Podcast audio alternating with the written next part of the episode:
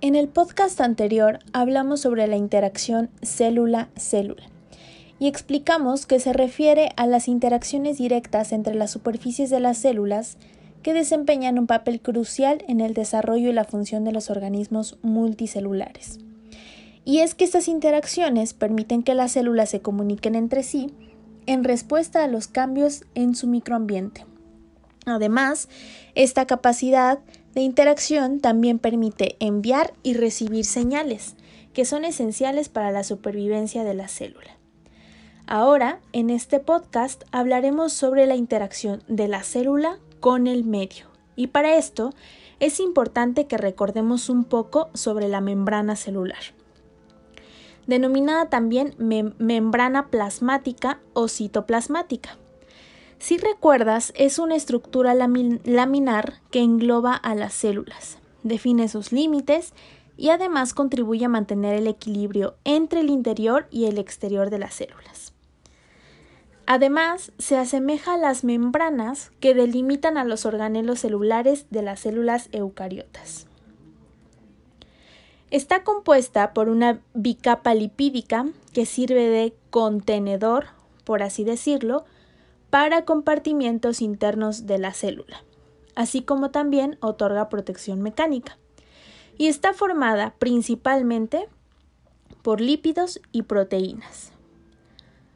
La mayor característica de esta barrera es que presenta una permeabilidad selectiva, lo cual le permite seleccionar las moléculas que van a entrar y que van a salir de la célula. Hablemos ahora entonces más detalladamente de las funciones de la membrana celular. La primera de la que hablaremos es la interacción con el medio. La célula puede relacionarse con su medio externo gracias a la membrana celular. Esta relación se realiza gracias a que la membrana tiene propiedades selectivas, es decir, deja pasar ciertas sustancias hacia el interior de la célula e impide la salida de otras. Esta interacción se realiza a través de varios procesos que podemos clasificar según el aspecto que se analiza así. Difusión simple. Es el paso de una sustancia desde un sitio de mayor concentración a uno de menor concentración. Y el otro tipo de difusión es la facilitada, que es el paso de sustancias disueltas en agua que no pueden atravesar la capa de lípidos. Entonces pasan por la membrana gracias a la ayuda de proteínas de tipo canal, las cuales forman túneles a través de los cuales pasan las moléculas. También podríamos hablar sobre la ósmosis, que es la difusión de agua a través de la membrana que tiene permeabilidad diferencial, es decir, que es más permeable el agua que otras sustancias. Y este tipo de transporte puede ser sustancia hipotónica. La sustancia tiene muy poca concentración de partículas disueltas en agua. Ejemplo, cuando se aplica suero, la persona se hincha. B. Solución isotónica.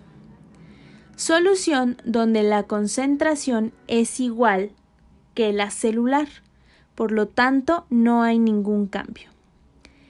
Y última, solución hipertónica, que es cuando está saturada la concentración de sal, es decir, la célula se encoge tratando de equilibrar sus niveles internos y externos.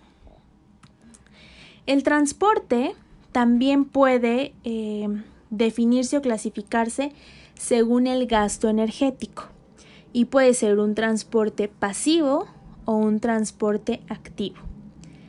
El transporte pasivo son aquellos procesos en los cuales no ocurre ningún tipo de gasto energético. Y el transporte activo son procesos donde el paso de sustancias a través de proteínas requiere un gasto energético en forma de ATP.